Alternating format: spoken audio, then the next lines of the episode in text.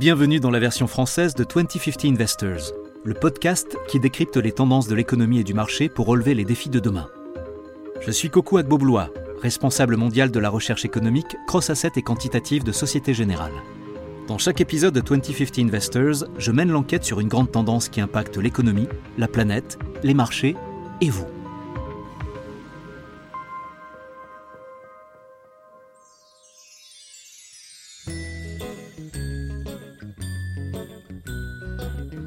Qu'est-ce qui parcourt chaque année 940 millions de kilomètres à une vitesse de 107 000 km/h Je vous arrête tout de suite Non, ce n'est pas le Père Noël. C'est vrai que Lorraine Rodolphe et son nez rouge sont plutôt rapides, mais pas à ce point-là. La bonne réponse est la Terre. Eh oui, 107 000 km/h. Notre planète se déplace 26 fois plus vite qu'une balle tirée par un pistolet. Et ce qui est fou, c'est qu'on ne s'en rend même pas compte. C'est à cause des lois de la relativité. C'est vrai. Et ça veut dire aussi qu'on vient de faire le tour du Soleil et qu'on est revenu, eh bien, là où on était l'an dernier. Techniquement, ce n'est pas correct. Mais je saisis l'idée. Oui, tu as raison, Siri. Mais on y reviendra plus tard. Dans tous les cas, une chose est sûre. Si des extraterrestres nous regardaient en ce moment, ils seraient perplexes. Ils se gratteraient la tête et chercheraient à comprendre pourquoi les humains sont si contents à chaque fois que leur planète fait une révolution complète autour de leur étoile. Dans quelques semaines, l'année 2021 s'achèvera. Ça veut dire que l'échéance de 2050 est un an plus proche. Plus que 28 voyages circulaires autour du Soleil et on y sera. Mais attendez, c'est une bonne ou une mauvaise nouvelle? Je veux dire, est-ce que ça ne va pas trop vite? Franchement, on n'aurait pas besoin d'un peu plus de temps? En théorie, vous pouvez ralentir le temps en déformant le continuum espace-temps, mais vous manquez de temps pour développer ce concept.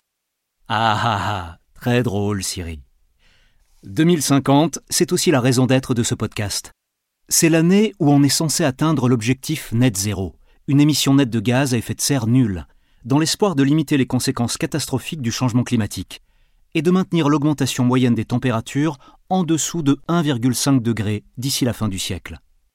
La conférence des Nations Unies sur les changements climatiques, la COP26, vient de se tenir à Glasgow, et un pacte a été signé.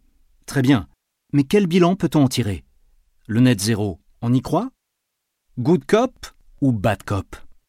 La fin de l'année, c'est aussi un moment de fête. Quand on y pense, tous les rituels qu'on observe à l'approche du 31 décembre sont plutôt fascinants. On passe du temps avec nos amis, avec notre famille, on se détend un peu, on reçoit et on offre des cadeaux. C'est souvent une occasion de se lâcher un peu. On dépense, on mange, on boit beaucoup, et on envoie aussi des milliards de tonnes de CO2 dans l'atmosphère.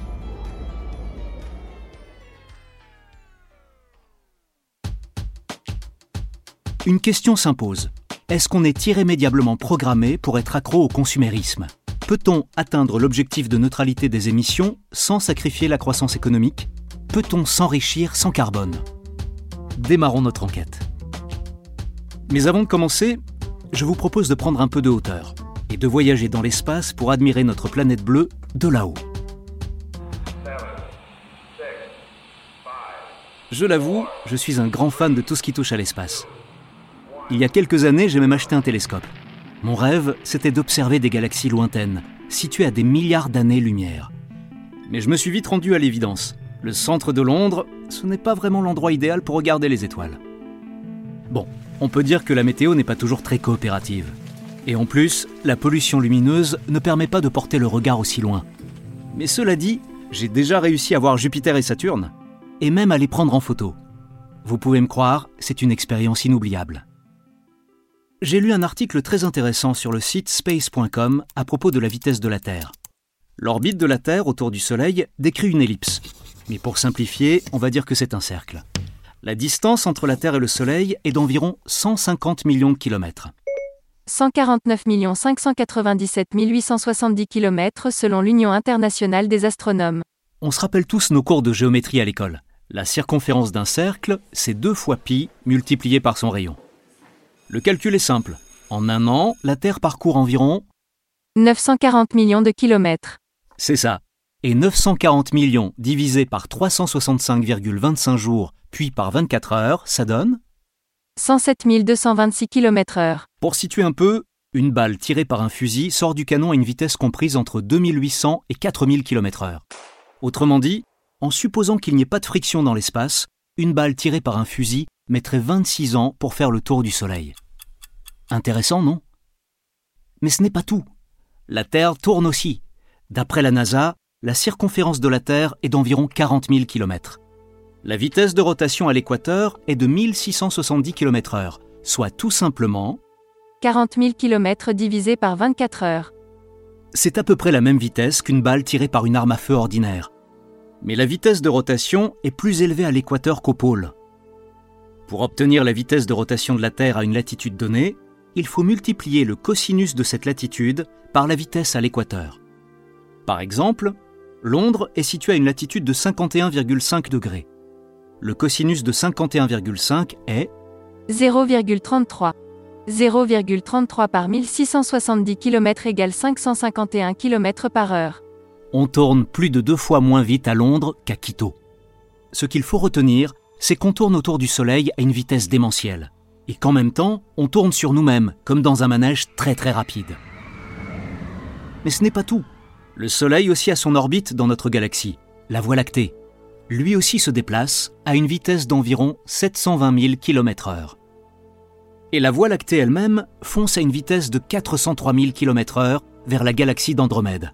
Oui, oui, les deux galaxies sont destinées à entrer en collision. Et le choc est prévu dans 4 milliards d'années. Et même si ce choc intergalactique était miraculeusement évité, la Terre devrait être détruite par le Soleil. Un article intéressant sur Wikipédia intitulé Avenir de la Terre explique que le destin le plus probable pour la planète, c'est qu'elle sera absorbée par le Soleil dans environ 7 milliards d'années, quand l'étoile sera devenue une géante rouge et que son rayon aura dépassé celui de l'orbite terrestre actuelle. Bon, entre nous, il y a de grandes chances qu'on se fasse bouillir nous-mêmes, bien avant qu'Andromède ou le Soleil ne détruisent la Terre. Mais quelle qu'en soit la cause, ce qui est sûr, c'est qu'à très long terme, la Terre sera une vraie fournaise. Mais ça serait bien d'éviter que ce soit à moyen terme, vous ne pensez pas? Ok, revenons sur Terre. Où en étions-nous déjà? Ah oui, alors, cette conférence de Glasgow. Good cop ou bad cop, telle est la question.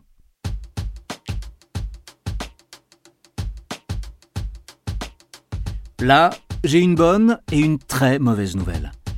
La bonne nouvelle, c'est que de nouveaux engagements ont été pris pendant la COP26 de Glasgow, notamment en ce qui concerne l'élimination progressive du charbon, même si des concessions ont été faites à la dernière minute. Certains pays ont offert davantage de garanties. L'intensité carbone continue de baisser avec un engagement croissant en faveur des énergies renouvelables, et ce, dans beaucoup de pays. Des fonds ont aussi été promis pour aider les pays en développement. Tout ça, c'est très bien.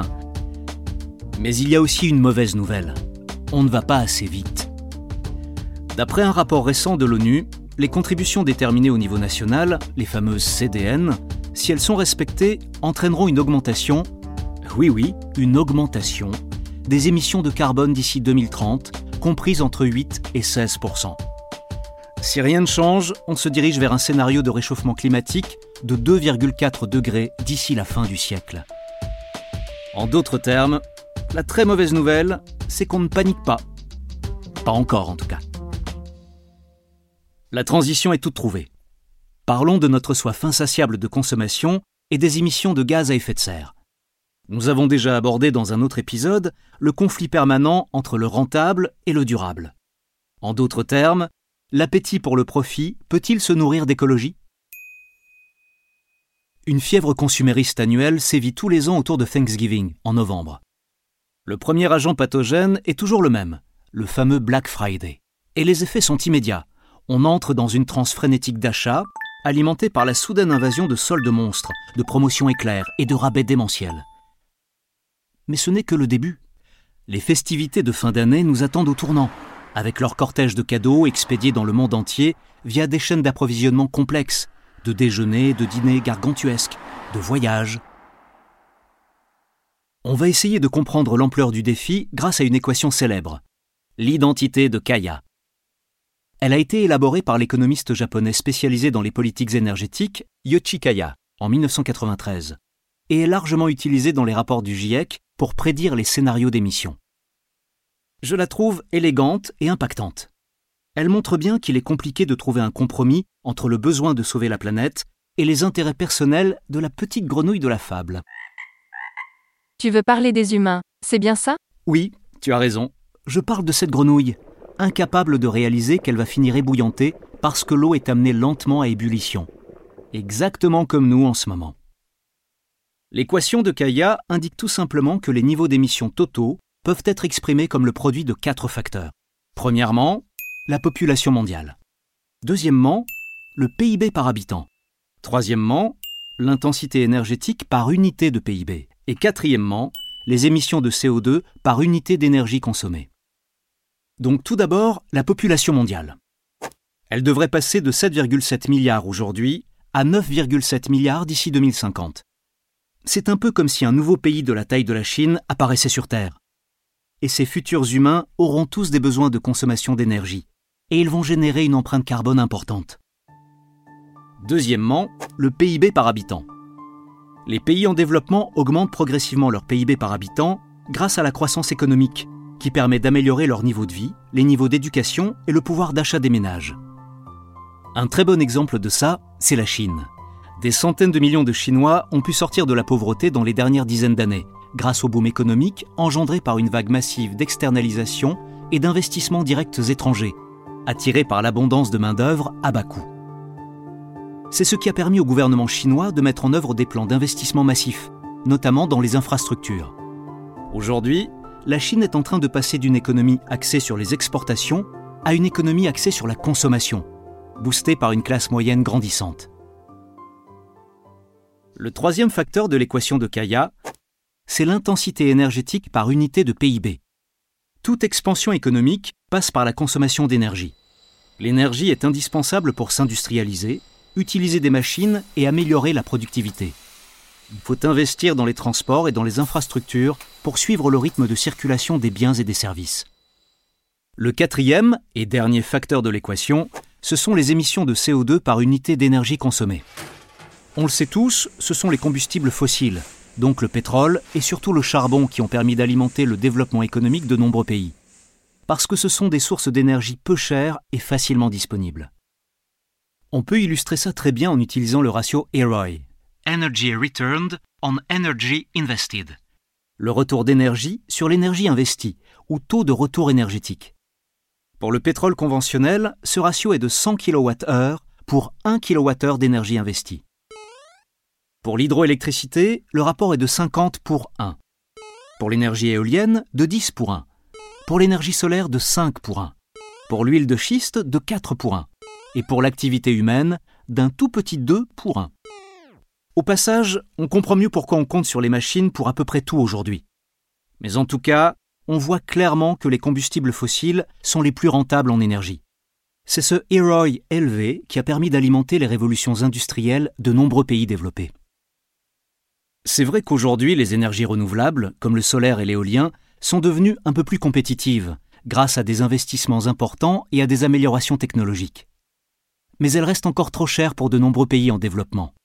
En plus, elle nécessite des ressources qui font déjà l'objet d'une concurrence féroce, comme par exemple le cobalt, un ingrédient clé pour produire des batteries. On a encore pu observer ce phénomène récemment en République démocratique du Congo, où un conglomérat chinois a acheté l'un des plus grands gisements de cobalt au monde. Mais revenons à notre magie de Noël. Vous avez peut-être prévu quelque chose pour le Nouvel An Le réveillon de Noël ou Hanouka ou de faire la fête avec votre famille ou vos amis.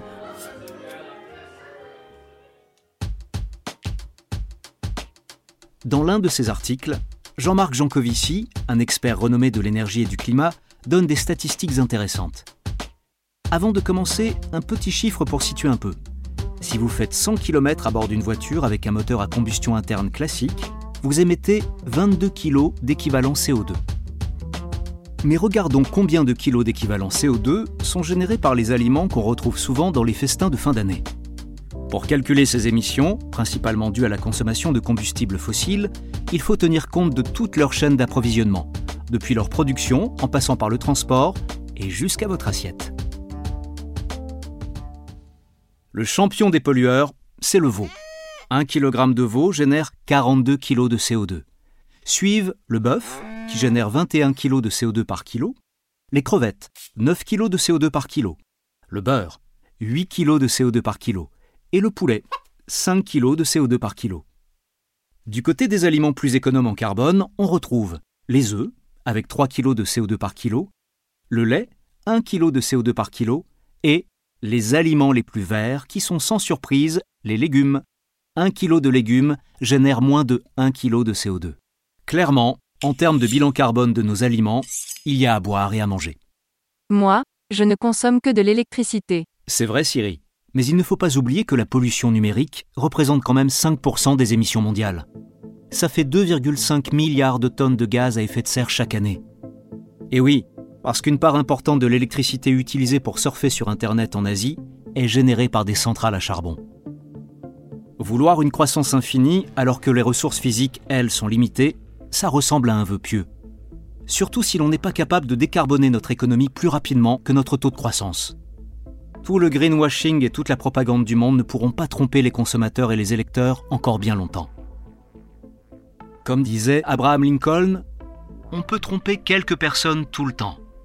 On peut tromper tout le monde de temps en temps. Mais on ne peut pas tromper tout le monde tout le temps. En cette veille de nouvelle année, je vois beaucoup d'articles sur ce que 2022 nous réserve. Tenez, je viens de recevoir mon magazine The Economist. En une, 2022, un monde nouveau. Oui, nous aurons de nouveaux défis à relever. Mais, comme ma fille nous l'a rappelé à juste titre lors de notre discussion sur le changement climatique il y a quelques épisodes, si on commence à croire que tout est possible, alors beaucoup de choses cessent d'être impossibles. On l'a bien vu à l'occasion des manifestations pour le climat organisées par de jeunes militants pendant la COP26. La génération Z est pleinement mobilisée. C'est à nous de faire en sorte que 2022 compte. Après tout, il ne nous reste que 28 ans avant 2050. Alors pour paraphraser Mohamed Ali, ne comptez pas les années, mais faites en sorte que chaque année compte. Pour conclure ce dernier épisode de l'année 2021, j'appelle notre invité du jour. Non, ce n'est pas Alexa. J'ai failli m'étouffer avec mon circuit imprimé. Ce n'est pas Greta non plus, mais ma fille. Elle a un message pour vous. I'm starting with the people in the mirror. I'm asking them to change their ways. And no message could have been any clearer. If you want to make the world a better place, take a look at yourself, then make a change. Qui peut changer le monde? Regardez dans un miroir et vous aurez la réponse.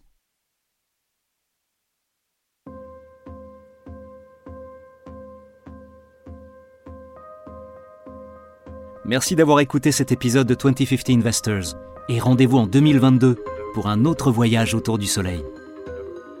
J'espère que cet épisode vous a donné quelques clés pour mieux comprendre ce qui attend notre planète. 2050 Investors est disponible sur toutes les plateformes de podcast et de streaming. Si cet épisode vous a plu, mettez-nous plein d'étoiles sur Apple Podcast, laissez des commentaires où vous voulez, abonnez-vous et surtout, parlez-en autour de vous. Rendez-vous au prochain épisode.